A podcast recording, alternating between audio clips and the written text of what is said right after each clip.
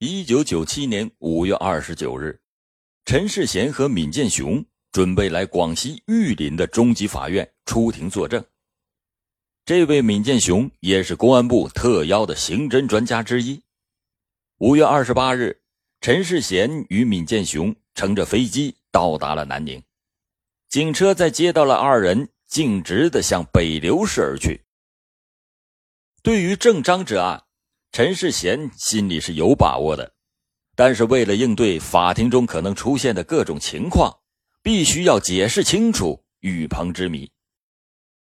因为在前五次法医鉴定争论时，不断的就有人提出，死者如果是从上面坠下，为什么会穿过雨棚落到了雨棚的下面？而不是雨棚的外面，这不是就说明死者是被人抬到雨棚之下的吗？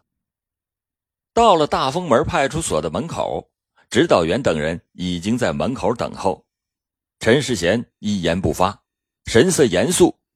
他来到了二楼的讯问室，指导员指着一张桌子说：“凌晨两点半，我去上厕所的时候，还看见郑章趴在桌子上睡觉呢。”陈世贤。顺着楼走廊走到了那个平台，也就是新兴杂货店的屋顶。陈世贤看了看离平台不远处的那根也有争议的水泥电线杆之后，转身就下了楼。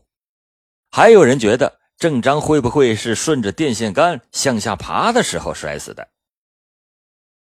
陈世贤来到新兴杂货铺前，杂货铺的楼顶离地面有四点一米，铺面朝西。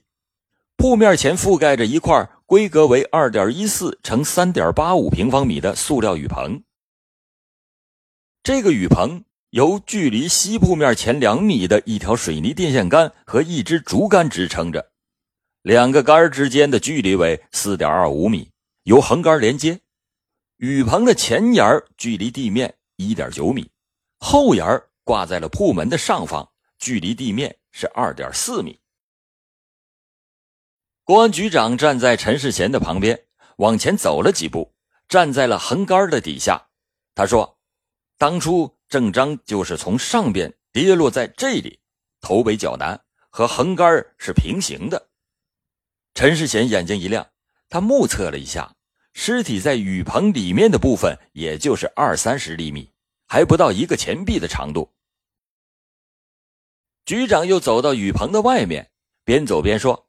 郑章的黑包就落在了离电线杆一点七米远的地方，他的右脚皮鞋离竹竿外面二点二米远的地方。在事发的当晚，新兴杂货铺的老板就住在店铺里面。他说晚上根本就没有听到什么动静，早上起床打开门的时候才发现了郑章的尸体。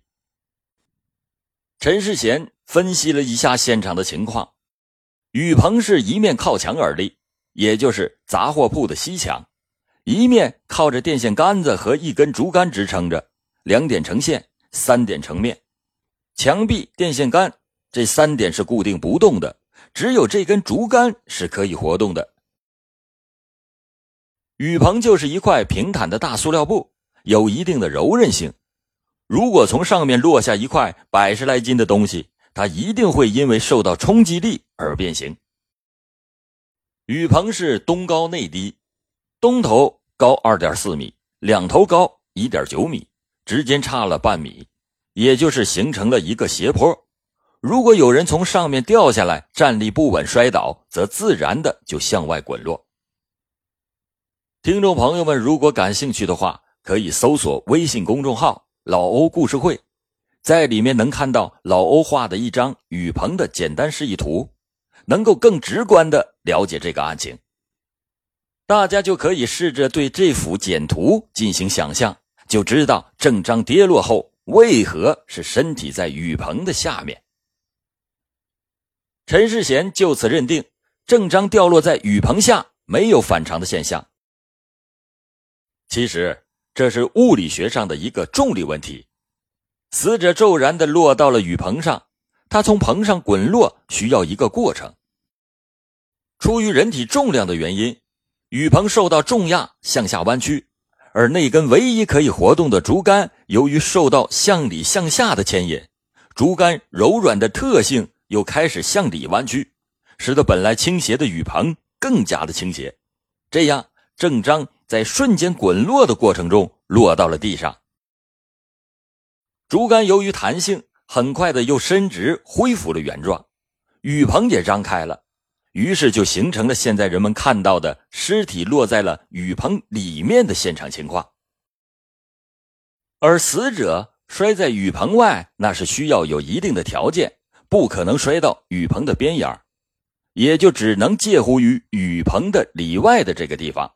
而事实上，死者躺的就是这样的位置。这时，有人又提出：“陈教授，有没有可能郑章是在爬电线杆时不慎掉下来的呢？”陈世贤走到电线杆和雨棚的连接处，考虑了下，然后摇了摇头说。绝对不会，郑章从电线杆上下来的理由不是很充足。第一呢，郑章身上没有其他的损伤了，手上和脸上也都没有刮擦的痕迹。这根电线杆是水泥做的，有人往下迅速的滑落时，一定会造成挫伤。况且又是在春天，郑章穿的是短袖衫，更容易在皮肤上造成表皮的损伤，或者是衣服上留下痕迹。可是现场勘查，郑章的身上。并没有伤，尸检的报告，死者衣服是很自然的。第二呢，这根横的竹竿，它和雨棚电线杆是交叉绑在一起，这是用铁丝绑的。如果他真的是从这个地方下来的话，在经过交叉口的时候，身上肯定会留下痕迹。铁丝对人体那是有破坏性的，而且死者的衣服、皮肤都没有破损，所以啊。他不可能是从电线杆上摔下来的。五月二十九日上午，陈世贤、闵建雄来到了北流市中级人民法院等待出庭。由于第二天才是鉴定人出庭作证，因此三十日才轮到他们出庭。三十日上午一开庭，由公诉方的证人，也就是最高人民检察院的两位法医进行了陈述，并且接受辩方律师的提问。十一点三十分，陈世贤和闵建雄来到了法庭之上。主审法官说：“请公诉人向鉴定人提出问题。”鉴定人，你们鉴定死者是因为高坠而死，请陈述理由。陈世贤开始陈述，他说：“我个人认为，这个案子之所以有截然不同的结论，就在于三点：死者头部的两处损伤。”是一次形成还是两次形成？死亡是由于高坠造成还是撞墙造成？这是刑讯逼供还是意外事故？陈世贤先讲述了一下颅骨损伤的概念，他巧妙的运用西瓜做了一个形象的比喻。他说：“现在夏天到了，就用西瓜举个例子，把西瓜放在任何一个地方。”用力一拍，西瓜要么拍不破，要么就拍破了。大家可以注意到，一个熟透的西瓜破的最厉害的地方，不是拍的地方，而是沿着西瓜中间的地方向两边破。这在法医学上就叫做颅骨的整体变形。颅骨受到暴力，就像我们猛拍西瓜裂了开来，它首先是从中间裂，然后向两旁延伸。有的向着力点延伸，有的没有。这主要是看着力点受创的力量有多大。也就是说，有时着力的这个地方没有破，恰恰是别的地方受到了损伤。陈世贤的话音刚落，旁听席就传来了惊讶的惊呼，显然是大家都听明白了。然后，陈世贤用颅骨整体变形理论分析了第一个问题。郑章的头上有两个血肿，有人认为他是受到了两次外力，一次是高坠，一次是撞墙；有人认为他只是受到了一次外力，就是高坠。根据头皮解剖学的特点，凡是外力直接作用造成的损伤，首先的表现就是头皮内出血。死者的后脑勺有头皮出血，说明这个地方受过一次暴力，这一点没有问题。那么，为什么郑章左颞部头皮内没有出血，而只在颞肌帽状腱膜下出血呢？这就是一个颅骨整体变形的问题。颅骨骨折穿过左颞，该处的骨折线又最宽，那么认为该处颅骨变形最为严重，造成了颞肌和帽状腱膜下出血，那是必然的。因为头皮都没有出血，认为此处为着力点是没有根据的。因此，头部两处出血，一处是直接外力打击或者是碰撞形成，一处是间接外力。也就是颅骨变形出现颅骨破裂，板障静脉出血和颅骨变形过程中使帽状膜下静桥脉断裂形成的出血，这种出血是与颅骨骨折紧密相关的。为此，需要进一步考察颅管骨折是如何形成的。现在已经明确的头部着力点只有一处，就是在右后脑勺的部位。如果在后脑勺与对侧左前颧骨弓处作为两个极点，则左颞部的九厘米长的骨折线正处于两极点之间，而骨折的走向大体呈矢状，这符合颅骨整体变形造成颅骨左侧的骨折。因为骨折穿过了扇面分布的颞肌，使颞肌出血和局部帽状腱膜下出血。所以，头部两处的出血和颅骨骨折是一次造成的，是一次受到巨大的暴力下所形成的。接着，陈世贤谈起了第二个问题，也就是死亡是由于高坠造成还是撞墙造成的。这一次，他又引用了外国资料作为理论的依据。他说：“为了分析这个问题，我用以下两点来说明。”一是死者头部损伤到底需要多大的外力？在一九八零年，国外曾经做过一个实验，外力在零点零零一秒的时间内，头部受力达到四百到八百公斤的力才能造成破裂。同时考虑头皮可以消除百分之三十五外力的情况下，推测死者头部当时所受的外力冲击应该不少于五百公斤。可以想象一下，这样大的暴力，在没有多少空间可以加速度的情况下，抓住死者头发，在很近的距离撞墙，能否达到这么大的能量？显然这是不可能的。再就是后脑勺出血的位置，相对于撞墙造成的损伤位置偏高，而坠落可以造成任何部位的损伤。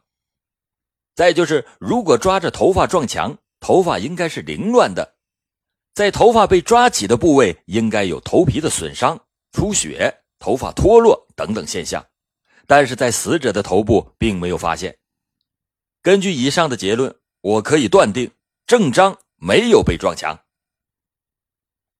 我将从法医的角度来回答死者是意外坠落还是刑讯致死。我主要从以下几个问题来说：一。杂货铺的门口是否为第一现场？公诉方曾经找到几位见证人，证明在二楼的办公室里，派出所的所长和民警对郑章进行了刑讯逼供，并且说郑章是撞墙受伤后还在办公室里进行过抢救。那么我试问，如果郑章真的在办公室里造成了颅脑损伤、颅底骨折，那么？他从二楼到一楼，再到门外店铺前的途中，应该是有血迹的滴落。死者的头面部出血不会只向着一个方向流淌。另外，如果经过这样的挪动，在案发现场仰卧在地的郑章头是略向右歪斜，鼻部出血向右流，左耳出血是向后流，这说明血流的是一个方向，没有见到其他血流的方向。根据尸检报告，郑章受到了严重的脑挫伤，脑挫伤伴随着的是昏迷状况，其行为表现就是伤者倒在地上，这很符合案发现场尸体原始的状态。据此，我认为尸体的体位是原始的，没有移动或者是转移过的。二是死者的一双黑色皮鞋被抛到了雨棚的外面。鞋里没有任何的泥污附着，死者所穿的肉色丝袜的底部却有污泥。大家知道，杂货店的房顶是派出所二楼的阳台。死者外逃所经过走廊一侧，房间内住着两位民警。郑章是怕别人发现，于是就手提皮鞋，穿着袜子走路。由于前一天下了小雨，阳台上有一层黑色的污泥，这和郑章袜子上沾的是一致的。可见当晚死者不是被人抬到楼下，而是自己走出去的。因此，我认为郑章是意外坠落死亡，不是刑讯逼供致死。这时。公诉方开始发问：“鉴定人，我想请问，在死者左颞部有出血，是不是可以证明郑章是被强撞了？”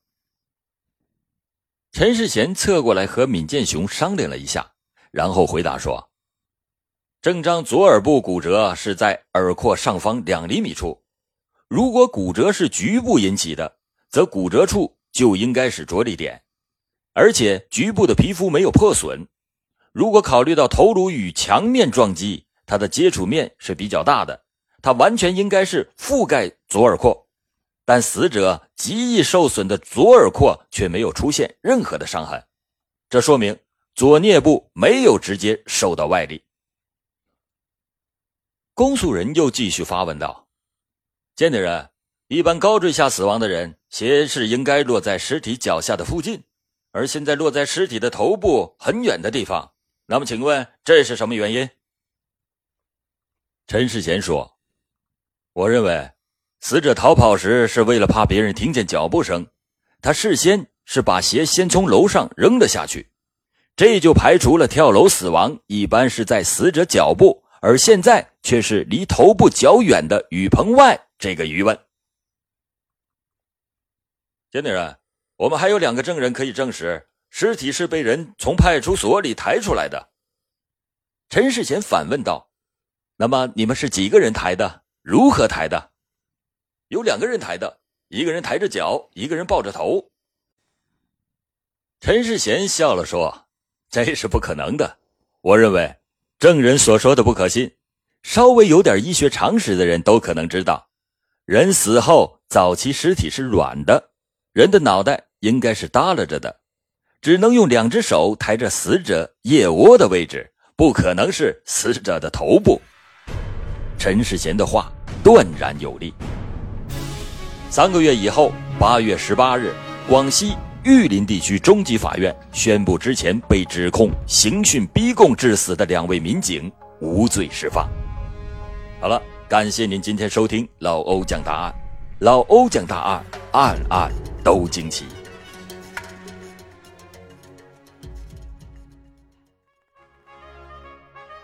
节目最后告诉大家一个业余赚钱的好方法，了解详情加专业导师 QQ 六九八零四四二二六九八零四四二二。